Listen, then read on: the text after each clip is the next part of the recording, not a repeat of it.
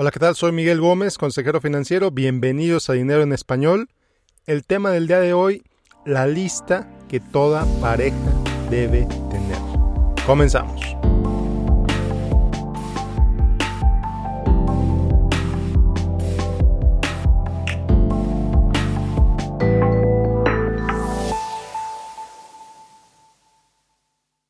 Bueno, pues ¿de qué lista estoy hablando? ¿Qué es esta lista que toda pareja debe tener? Bueno, pues es una lista que si la tienes y falleces, le vas a ahorrar mucho tiempo, mucho estrés, mucha angustia a las personas que dejes atrás, particularmente a tu pareja. Entonces es una lista que vas a empezar a crear en la que vas a incluir los datos de contacto al menos los datos de contacto de los profesionales con los que trabajas. Empecemos por ahí. Vamos a empezar poniendo los datos de contacto de tu contador, los datos de contacto de tu agente de seguros, aquella persona que te vendió el seguro de vida, por ejemplo, los datos de contacto de, no sé, la funeraria en la que te gustaría que te enterraran, por ejemplo, donde posiblemente ya contrataste un plan de, de funerario. Estoy diciendo que lo hagas, hay mucha gente que lo hace. Ahí deberías incluir también la lista de contacto no solo de la gente, sino también de la los detalles sobre las diferentes pólizas de seguro que puedas tener. No es raro, en Estados Unidos en particular, no es raro que te ofrezcan una póliza de seguro de vida en tu trabajo.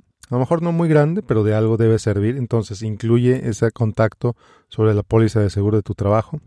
Incluye los detalles de esa póliza, de cuánto, de cuánto es la cobertura. Eh, coberturas, eh, seguros de vida que hayas comprado a través de organizaciones profesionales, por ejemplo, la Asociación de Doctores, la Asociación de Arquitectos, muchas asociaciones profesionales ofrecen seguros de vida a sus miembros a costos reducidos. Incluye esa póliza también si la tienes y cuánto es la cantidad que te cubre. Todo eso, todo eso lo vas a ir incluyendo. Los datos de contacto de las cuentas de banco que puedas tener. Cuál es el número de cuenta, cuál es el teléfono, qué banco es, etcétera. Toda esta información es una lista importantísima. La lista, la información sobre el seguro social. Si trabajaste al menos 10 años en Estados Unidos, tienes derecho a una pensión en caso de que fallezcas inclusive. Y hay varios requisitos para eh, obtenerla en caso de si eres el beneficiario de esa, de esa pensión por fallecimiento, pero por ejemplo, si eres un papá joven que tienes 10 años trabajando en Estados Unidos y tienes hijos menores de 16 años, si tú falleces, tu pareja puede calificar para esa pensión y te la va a cubrir hasta que tenga 16, hasta que tus hijos tengan 16 años. Maravilloso. Mucha gente no sabe sobre esa pensión. Bueno, pues entonces incluye la información de contacto del Departamento del Seguro Social, el Social Security Administration. Aquí otra vez estoy hablando de Estados Unidos. Entonces, ¿qué vas a hacer con esta lista? Bueno, pues la vas a platicar con tu pareja, con tu esposo, con tu esposa. Vas a tener un lugar seguro que ella sepa dónde es ese lugar seguro, para que en el caso de que tú fallezcas, entonces esa persona pueda acceder a esa lista sin ningún problema. Porque la verdad, ¿cuántas veces no ha pasado? ¿Cuántas veces no ha pasado que alguien se muere y la familia no sabe ni qué. No sabe dónde está el dinero, no sabe dónde está el testamento, no sabe dónde están las cosas, no sabe dónde está y es un verdadero desastre poder, pues primero saber qué tenía la persona que falleció, ¿no? Entonces, tener esta lista, bueno, ya tienes la lista maravilloso y luego qué haces con ella. Bueno, pues si te fijaste, al principio de la, de la lista está la información de contacto de tus profesionales, de tu contador, de tu agente de seguros, de tu abogado, de la persona que, donde, donde hiciste el testamento.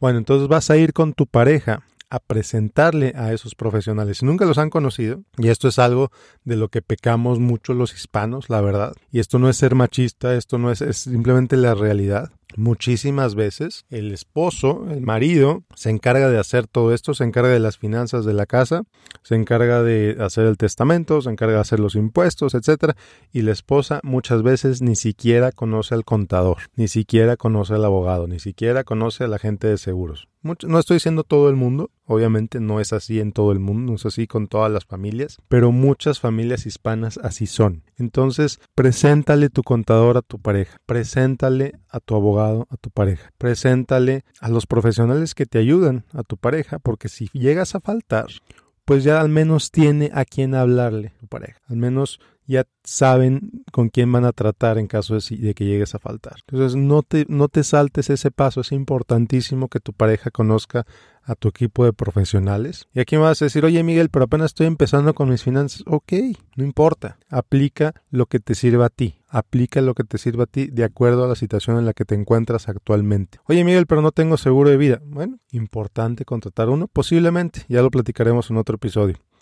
Entonces, incluye en esa lista todo, todos estos contactos importantes, eh, cuentas de banco, dónde está el testamento, eh, passwords, inclusive passwords importantes a cuentas en tu computadora. Y eso es otro tema. Eh, es importante mantener un programa de, de administración de passwords pero eso es tema de otro episodio. Entonces, todo aquello que pueda necesitar tu pareja en caso de que fallezca, lo quieres poner, lo necesitas poner en un solo documento, de manera de que pueda ser accedido fácilmente en caso de que falte. Y darle esa tranquilidad a tu pareja de no, no darle otra cosa en qué pensar cuando fallezca. Porque conocí a una señora, por ejemplo, y esto ha pasado muchísimas veces, conocí a una señora, se le murió el marido de manera inesperada y no sabía ni qué hacer. Sabía que el marido tenía cuentas de inversión, pero no sabía ni dónde estaban. Entonces empezó a ver el correo, las cuentas empezaron a llegar, los correos empezaron a llegar. Y de repente se empezó a dar cuenta de que el marido tenía cuentas en 10 lugares diferentes. Más las cuentas que pues a lo mejor no tenían, no mandaban estados de cuenta por correo. Entonces es un, un verdadero desastre tratar de poner orden a esas finanzas si la señora ni siquiera sabía lo que tenía el marido, ni siquiera sabía dónde estaba todo. Entonces a mí esta señora me llamó porque pues ya empezaba a poner un poco de orden, encontró mi información de contacto, me llamó y empezamos a hacer un plan para ayudarle a salir adelante, un plan financiero. Pero pues es importantísimo si tú me estás oyendo y nunca ni siquiera habías pensado en esto. Y sí, yo sé, yo sé que no nos gusta pensar en la muerte, no nos gusta pensar en que somos, eh, en algún momento nuestra vida va a terminar. Todos pensamos que vamos a llegar a 80 años o más. Y maravilloso. La verdad es que si me estás oyendo y tienes 80 años y no tienes esa lista, pues quizás es importante que la vayas haciendo. Pero aunque tengas 25, 35, 45 años, esta lista le va a ayudar mucho a tus seres queridos si llegas a faltar. A ti no te va a importar porque tú ibas a estar muerto, tú ibas a estar muerta, pero le va a ayudar mucho a tus seres queridos a darles tranquilidad, al menos ir sabiendo por dónde ir navegando, qué camino ir tomando para ir haciendo pues la siguiente etapa en su vida, para ir empezando la siguiente etapa de su vida. Y qué mejor que teniendo todo en orden, sabiendo dónde está todo, para poder avanzar hacia adelante. Sí, con el dolor de que ya no estás, obviamente. Obviamente, con un dolor tremendo de que ya no estás. Y eso es una etapa de duelo, un proceso de duelo del que ya podríamos hablar en otro episodio. Pero la tranquilidad de saber de que al menos les dejaste esa lista y de que pues tienen la facilidad de contactar a las instituciones que necesitan contactar, a los profesionales que necesitan contactar porque les dejaste todos los detalles de quiénes son. Entonces, pues imagínate la ayuda que eso le va a hacer, la ayuda que eso le va a dar a tus seres queridos si tú no estás. Entonces, bueno, pues nada más te quería compartir la importancia de esta lista, dónde tenerla. Bueno, pues tú decides, quizá en tu en un closet en tu casa, pero lo importante es que tu pareja sepa dónde está ese documento. Es un papel importantísimo porque tiene muchos detalles personales, financieros, evidentemente. Entonces, en un lugar de mutuo acuerdo, en el closet, en un cajón, en un,